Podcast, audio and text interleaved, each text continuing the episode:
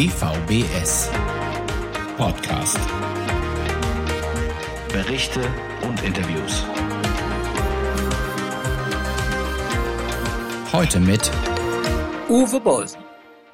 Ich begrüße Sie und euch ganz herzlich zum Podcast des DVBS, diesmal zur Ausgabe August 2023 die hoffentlich auch noch im August erscheinen wird, auch wenn wir jetzt schon relativ spät im Monat sind.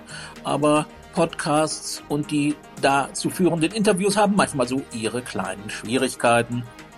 Und deshalb erst am Ende dieses Monats. Wir haben heute Gäste aus Hamburg, nämlich Simone Lerche und Detlef Fischer und beide arbeiten für die Firma Dias. Und da fange ich ganz kurz mal unhöflicherweise mit dir an, Detlef. Sag uns doch mal, wofür steht denn dieses Akronym überhaupt? Das steht für Daten, Informationen und Analysen im Sozialen. Das haben sich irgendwann mal die alten Geschäftsführer ausgedacht vor 26, 27 Jahren. Erzähl doch unseren Hörerinnen und Hörer vielleicht mal etwas, wie es denn äh, zu Dias gekommen ist, beziehungsweise was Dias in der Vergangenheit schon alles so gemacht hat. Die graue Historie äh, kenne ich auch nur vom Hörensagen, weil ich selbst äh, später eingestiegen bin. Ich bin jetzt aber auch schon, glaube ich, zwölf oder dreizehn Jahre dabei. Aber gegründet wurde Dias als es war eine Ausgründung von Soziologen, Arbeitswissenschaftlern der Universität Hamburg, die irgendwann gedacht haben, wir müssen da was machen, wir können da was, was auf die Beine stellen, aus, aus unserem Wissen eine Firma machen.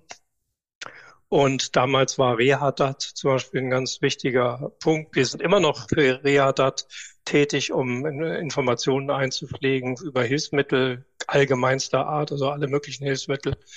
Ja, und dann hat sich das entwickelt. Ähm, ein wichtiger Punkt war dann äh, die äh, mit der BTV, mit der ersten BTV, dass dann äh, ein Prüfverfahren entwickelt wurde mit einem, aus einem Projekt heraus, was vom Bund, also aus der Ausgleichsabgabe gefördert wurde ein Prüfverfahren entwickelt wurde, äh, den BTV-Test, den es auch heute noch gibt, wo man halt versucht hat, äh, die, die Anforderungen, die halt relativ abstrakt und manchmal auch schwer zu verständlich sind, schwer, schwer verständlich sind, in gut verständliche Prüfschritte zu übersetzen, mit dem Anspruch, dass jeder oder jede mit diesen Anleitungen sozusagen in der Lage sein sollte, selbst auch äh, die Barrierefreiheit von Webinhalten zu überprüfen. Das ist so.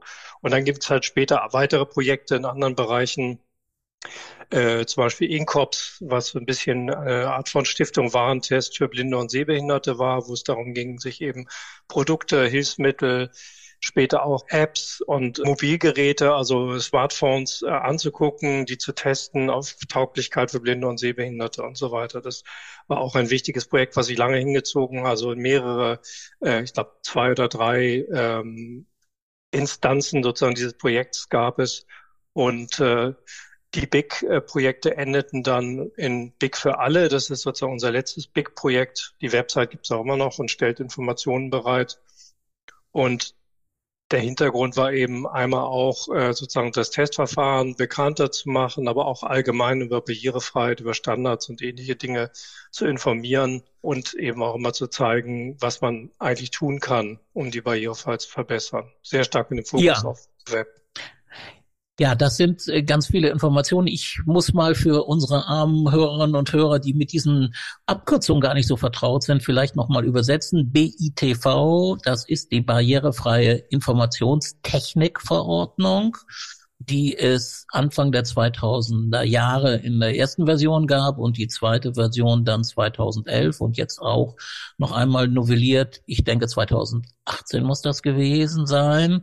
Und BIC war barrierefrei informieren und kommunizieren. Das waren verschiedene Projekte, unter anderem auch mit dem DVBS. Also Dias hat dann ja auch immer schon mit Selbsthilfe kooperiert und äh, tut das ja im Prinzip auch weiterhin. Genau. Was ist was ist denn so aus äh, beispielsweise diesen Inkops-Geschichten geworden? Nützen die heute bei der ja doch so rasanten Entwicklung eigentlich Nutzerinnen und Nutzern immer noch was oder ist das so ein bisschen inzwischen Schnee von gestern, Detlef? Das ist klar, es gibt ständig neue Geräte, es gibt ständig neue Apps und äh, ich glaube, das Projekt ist jetzt seit sechs oder sieben Jahren äh, zu, äh, zu Ende und seitdem haben wir eben auch die Informationen natürlich nicht weiter pflegen können, weil wir auch keine Mittel dafür hatten. Da ist sicherlich noch einiges richtig und einige Informationen äh, könnte man, wenn man die Mittel hätte, den Aufwand treiben könnte, überarbeiten und aktualisieren. Vieles ist eben ganz klar historisch, weil es die Versionen der Apps und die Versionen der, der Geräte, die wir da getestet haben, nicht mehr gibt. So, ne? Das ist ganz klar. Und es gibt natürlich auch viele neue Sachen wie Spracheingabe, äh, die jetzt in den letzten Jahren dazugekommen sind und immer wichtiger geworden sind, die wir damals noch nicht berücksichtigt hatten. Aber im Prinzip wäre es wir haben uns tatsächlich auch darum bemüht, äh, zu gucken, ob wir für Inkops irgendeine Art von institutioneller Struktur finden können. Ob, da habe ich also auch einige Vorstöße unternommen, aber das hat bisher nicht gefruchtet. Letztlich, glaube ich, ist, da sind die Selbsthilfeverbände auch mit uns einer Meinung. Wäre es gut, wenn es halt eine konstante Institution gäbe, die sozusagen immer den Blick drauf hat und eben nicht von Projektmitteln abhängig ist, die halt für ein paar Jahre gezahlt werden und dann wieder weg sind. So, und das ist aber leider in unserer Förderlandschaft sehr schwer zu verwirklichen. Ja, das sehen wir ganz genauso. Das äh, predige ich, glaube ich, seit äh, mindestens 15 Jahren, ohne Pastor zu sein. Äh, aber auch wie bei den Pastoren äh, stößt das nicht immer auf wirklich sehr viel Widerhall uns gehen auch, ich weiß nicht, wie das bei Dias ist, aber auch beim DVBS oder auch beim DBSV oder anderen großen Verbänden gehen dann auch gute Leute einfach verloren, und müssen sich äh, aus ihrer Sicht auch völlig verständlich dann anders umschauen, wenn so ein Projekt nach zwei oder drei Jahren zu Ende ist. Und ich sage mal, das erste halbe Jahr müssen sie sich einarbeiten und das letzte halbe Jahr fangen sie an zu suchen. Mhm. Wie gesagt, völlig verständlich, aber ausgesprochen äh, schwierig und äh, die Entwicklung, äh, das wissen wir ja alle, bleibt nicht stehen und eine kontinuierliche äh, Beobachtung wäre da schon notwendig. Die äh, Verbraucherzentralen, mit denen ihr bei Inkop zusammengearbeitet habt, die sind auch nicht in der Lage, da was zu tun. Wie ist das? Das war, glaube ich, einer der Vorstöße, die ich mal unternommen habe, also an die Stiftung Warentest. Äh, da ist aber bisher nichts draus geworden. Vielleicht waren wir auch nur nicht hartnäckig genug, das weiß ich nicht. Aber es kostet ja auch alles Zeit, sozusagen sich darum zu kümmern. Und ähm, wir haben natürlich immer auch viele andere Dinge, die aktuell zu tun sind. Also wenn man dann keinen Rückhall hat erstmal, dann lässt man es eben auch irgendwann bleiben. Ja, klar. Ja, dann kommen wir doch vielleicht, du hast uns ja dankenswerterweise, Detlef, jetzt schon so einen kleinen Rückblick gegeben, den ich ja auch gerne von euch haben wollte. Und kommen wir jetzt vielleicht zum aktuellen Projekt und mit dem beschäftigt sich ja auch äh, Simone. Simone, erzähl uns ein bisschen von diesem Projekt, was jetzt noch läuft, aber wenn ich es richtig weiß, im November 23 dann auch zu Ende geht. Genau, das stimmt, das weißt du richtig. Das Projekt heißt Team Usability, ist ein Forschungsprojekt und auch dieses Projekt wird gefördert vom Bundesministerium für Arbeit und Soziales aus dem Ausgleichsfonds. Und das Ziel ist, zu untersuchen, wie Menschen mit Behinderungen in Barrierefreiheits- und in Usability-Tests einbezogen werden können. Und wenn wir an Barrierefreiheitstests denken oder wie sie bei uns heißen, Praxistests, dann denken wir eben an Tests, die Angebote auf der Basis von Standardanforderungen untersuchen. Und in unserem Projekt gucken wir eben, wie Menschen mit Behinderungen, Sehbehinderte, Blinde oder auch mobilitätseingeschränkte Menschen in ihrer spezifischen Nutzungsweise eben Standardanforderungen untersuchen können. Das heißt, die testen schon mit einem gewissen Expertenblick oder werden zumindest im Laufe der Zeit zum Experten oder zur Expertin. Und bei den Usability-Tests untersuchen Menschen mit Behinderung, die eben explizit keine Experten sind, sondern Alltagsnutzende, Angebote aufgabenbasiert. Und damit man sich bei diesen Tests auf die Usability, also wie effektiv, wie effizient und wie zufriedenstellend ist die Nutzung von einem bestimmten Angebot um sich darauf konzentrieren zu können, muss das Angebot eben auch schon weitgehend barrierefrei sein oder es wäre zumindest gut. Und deswegen sagen wir, dass sich diese beiden Verfahren eben ergänzen. Und das ist sozusagen das Hauptziel von unserem aktuellen Projekt. Ja, ganz wichtig, um das nochmal zu betonen, barrierefrei kann eine Seite sein und trotzdem kann es sein, dass man 20 Mal den Tab drücken muss, um irgendwo hinzukommen, wo man hin will. Und da genau. wäre dann die Frage, ähm, ist das dann noch äh, usable? oder äh, nutzbar. Und deswegen gehören diese beiden Punkte, das betonen wir auch immer wieder, wenn es um Seiten im Internet oder auch in Intranets oder wo auch immer geht, betonen wir immer wieder, dass diese beiden Aspekte tatsächlich zusammengehören. Äh, Simone, können denn Blinde und Sehbehinderte diese Tests wirklich völlig eigenständig durchführen, gerade wenn sie zum Teil auch auf Barrieren oder zumindest auf äh, Nutzerprobleme stoßen? Oder wie ist das? Also wenn wir jetzt wieder auf die Praxistests gucken, also die Tests, wo man wirklich die Barrierefreiheitsanforderungen bis hin zum Konformitätstest der ja dann alle Anforderungen der Standards abtestet, wenn man das untersuchen will als blinder oder sehbehinderter Prüfer oder Prüferin, dann ist es so, dass man das mit einer Assistenz macht, die eben die Dinge unterstützt, die die Prüfperson mit Seheinschränkung behinderungsbedingt nicht alleine testen kann.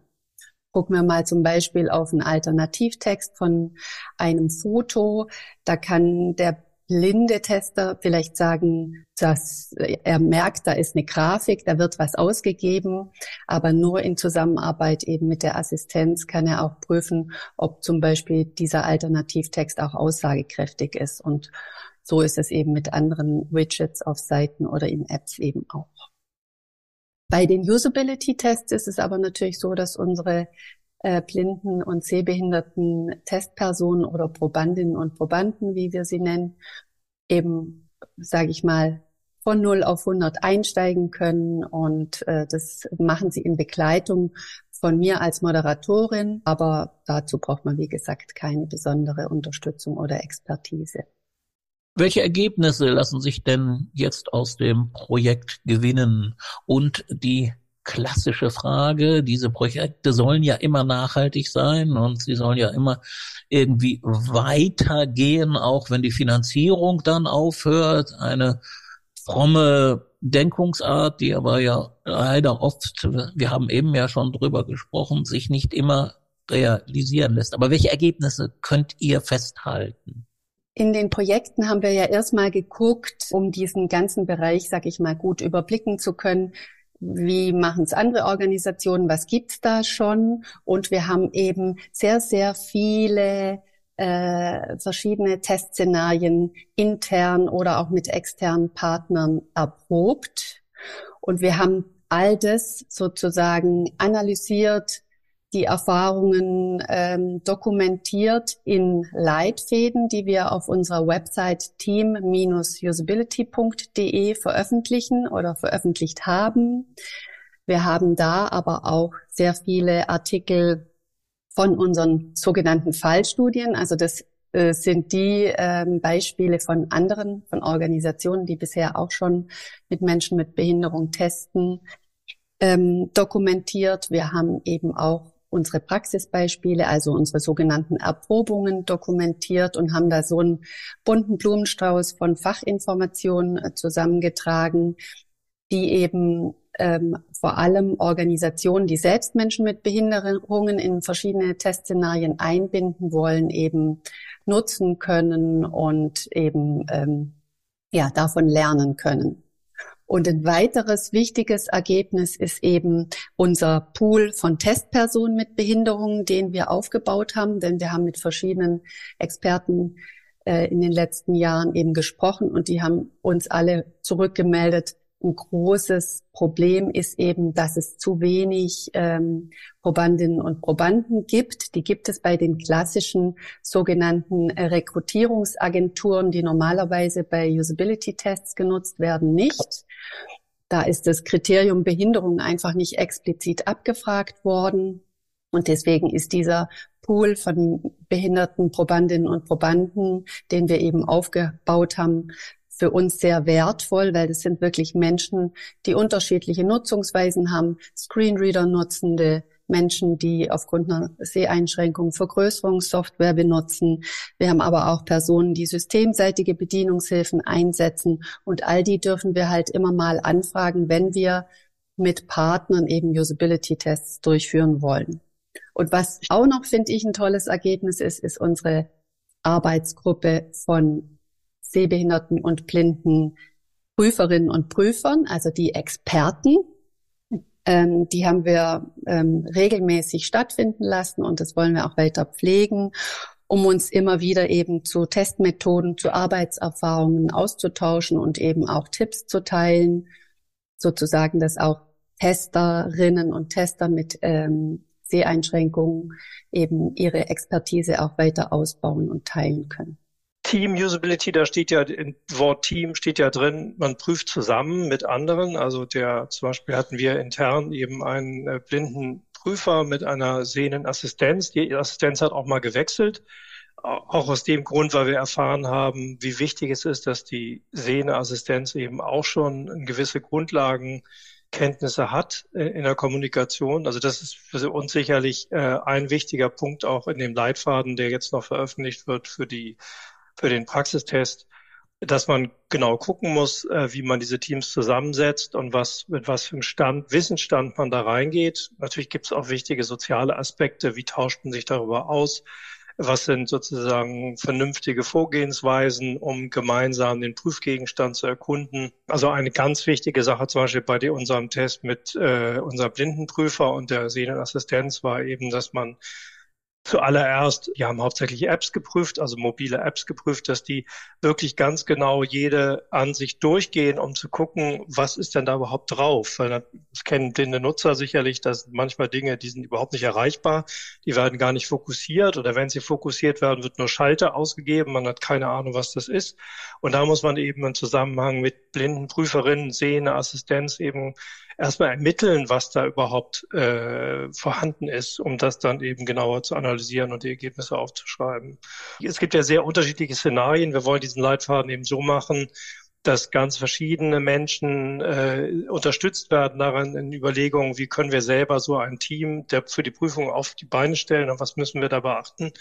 Und da gibt's natürlich ganz unterschiedliche Voraussetzungen. Wir haben jetzt ein externes Team, wo sowohl die Assistenz als auch der blinde Prüfer extrem gut informiert sind. Die sind also wirklich auf einem sehr, sehr hohen technischen Grad unterwegs.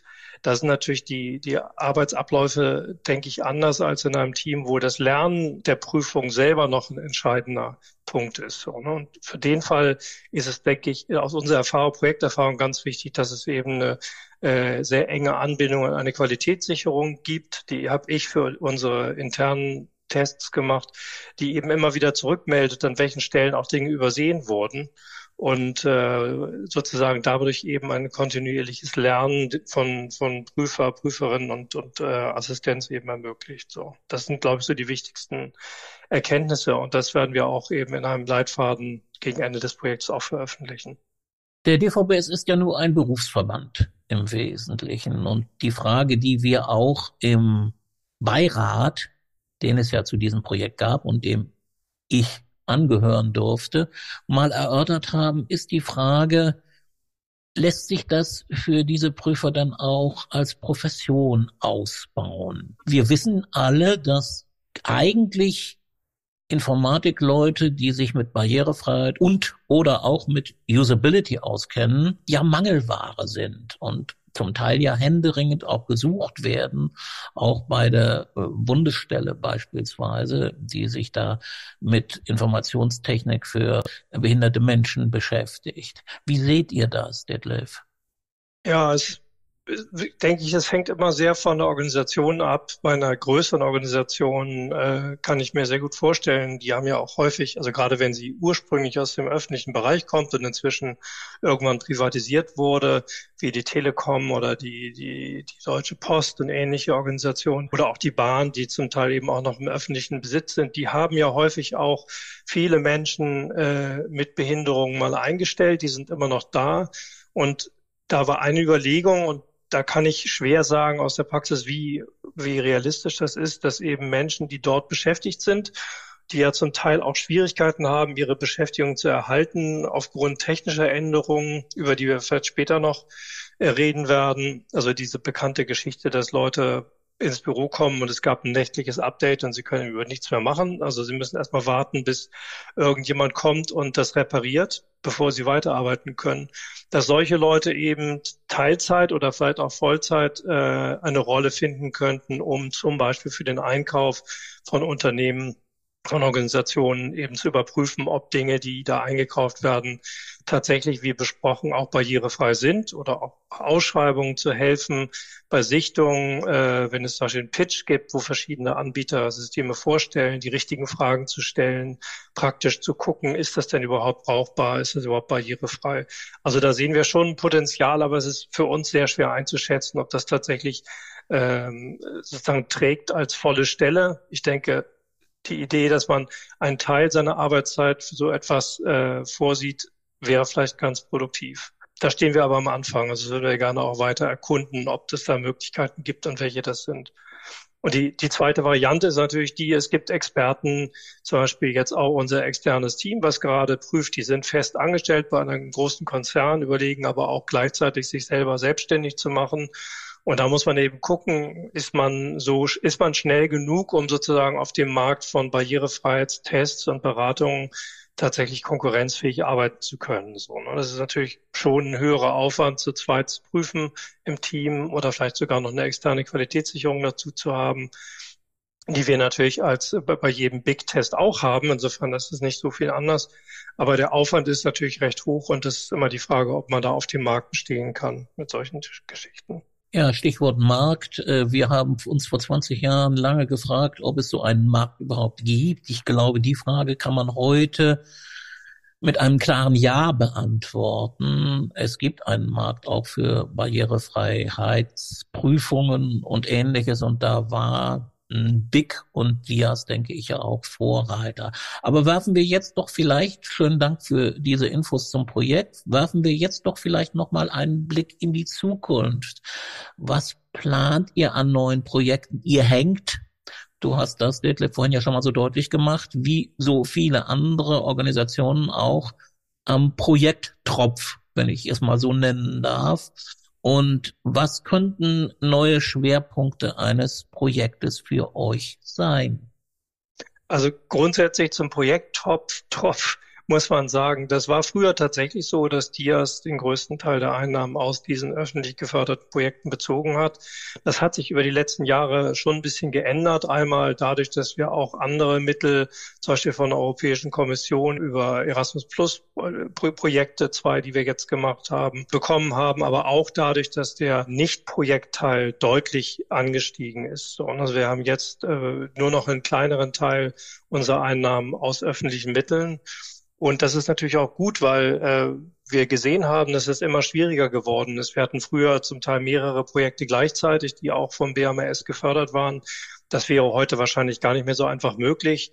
Da gab es eben auch europäische Förderrichtlinien, die stärker auch sich ausgewirkt haben auf den Bund.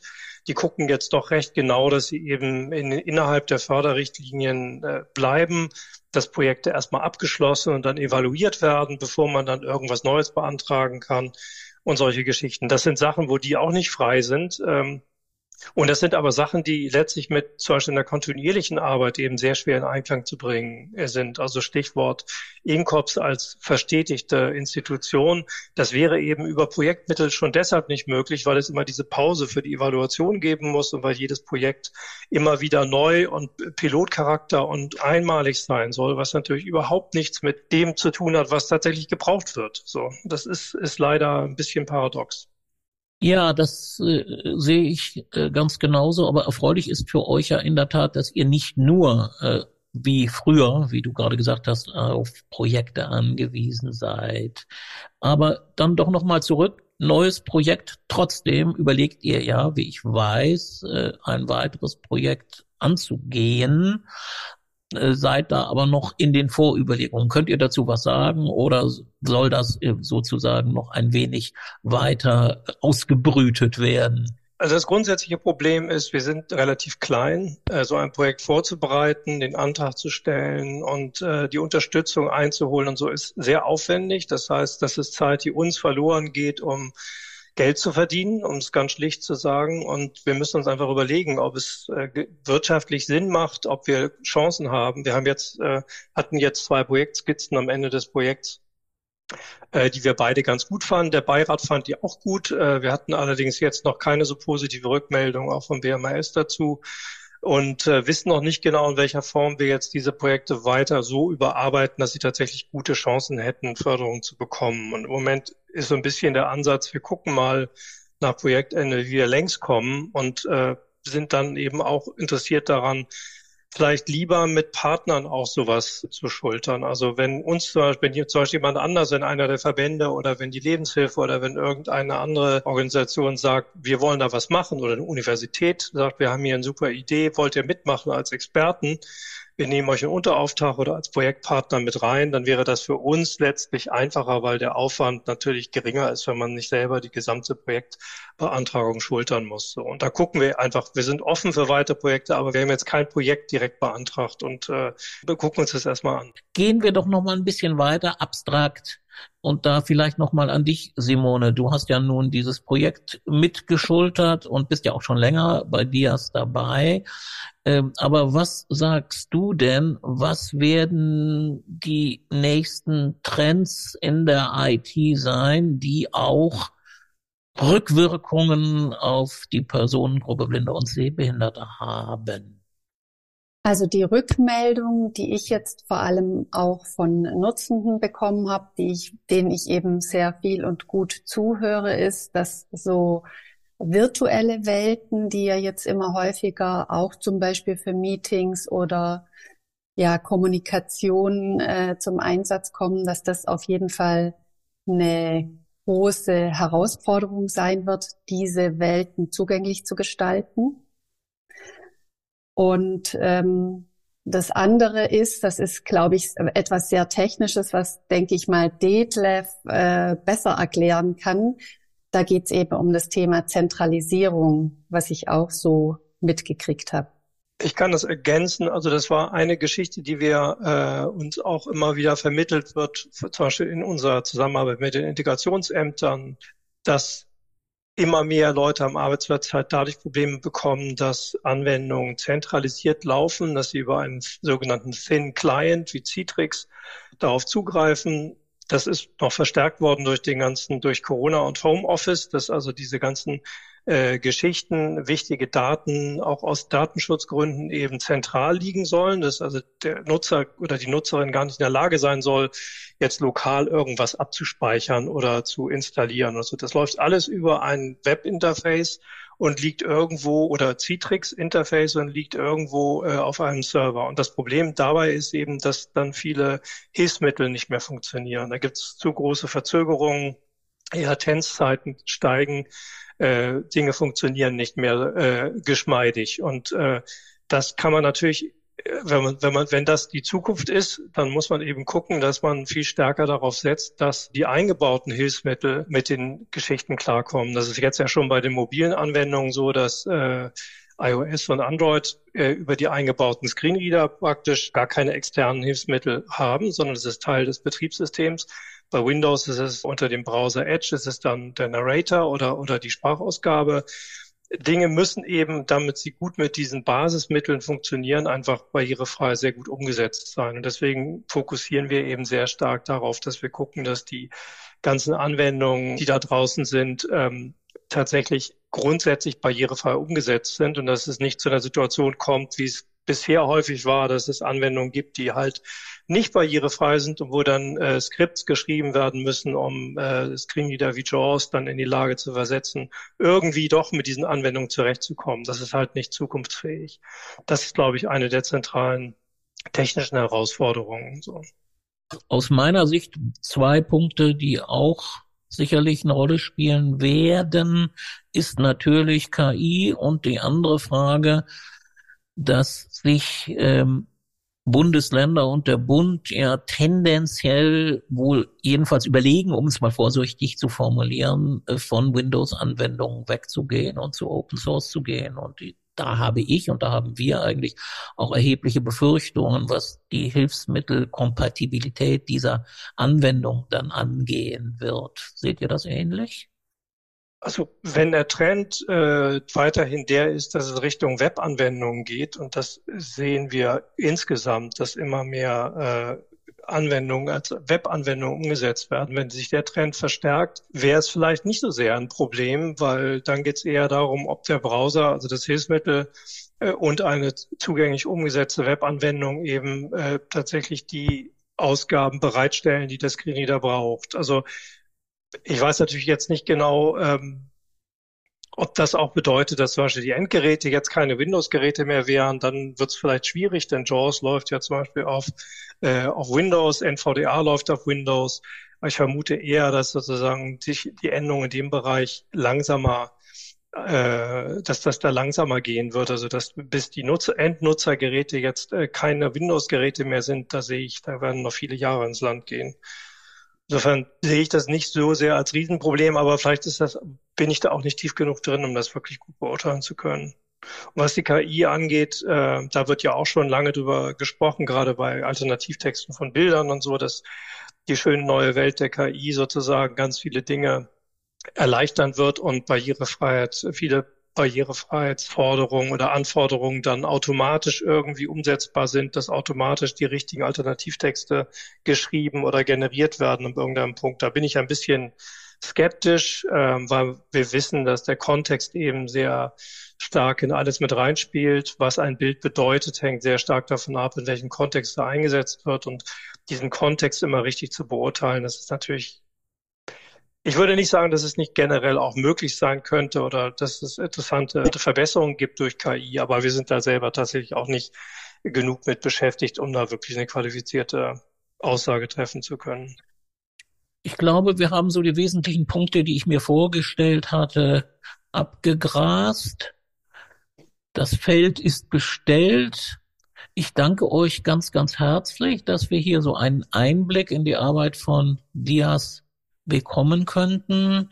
Wünsche dem Verein, hätte ich fast gesagt, also der GmbH, die es mhm. ja ist, deren Geschäftsführer du bist, lieber Detlef, äh, und auch dir natürlich, Simone, euch alles Gute und weiter viel Erfolg. Ich glaube, den könnt ihr gebrauchen und den können auch wir als Selbsthilfe gebrauchen, die wir ja auch sehr von euren Ergebnissen und euren Initiativen profitieren können. Vielen ja, Dank. Ja, das freut mich. Danke. Danke, dass wir da sein durften, Uwe. Auch dir alles Gute. Dankeschön. Und hier zum Abschluss unseres Podcasts noch eine kleine Nachricht, die auch was mit IT zu tun hat. Das BMAS, das Bundesministerium für Arbeit und Soziales, führt nämlich eine Umfrage zur Barrierefreiheit von Bundesbehörden durch und die läuft bis zum 8. September. Die Umfrage richtet sich an Menschen mit Behinderungen, aber auch an Unterstützungspersonen. Die Beantwortung soll etwa zehn Minuten dauern. Hoffen wir mal, dass das stimmt. Es besteht auch die Möglichkeit, sich zu einer weiteren Online-Befragung zur Verfügung zu stellen. Dabei geht es um die Schlichtungsstelle des Bundes. Deren Ergebnisse sollen in eine wissenschaftliche Studie eingehen. Man kann sich auch für ein vertiefendes Interview anmelden und findet einen Link zur Mitteilung über diese Umfrage auf der Webseite des BMAS. http www.bmas.de slash de slash service slash presse slash Meldungen slash 2023 slash Umfrage minus Barrierefreiheit Bundesbehörden mit OE natürlich. .html Fragezeichen. Ach, und der Link geht noch endlos weiter. Also man geht am besten mal auf die Homepage und da unter Presse und Meldungen, da dürfte man dann alles weitere finden. Ich glaube, das ist eine wichtige Sache, weil die Bundesbehörden sind ja längst noch nicht so barrierefrei, wie sie eigentlich sein sollten. Und wenn solche Umfragen dann vielleicht auch wirklich was bewirken, dann wäre das natürlich schön.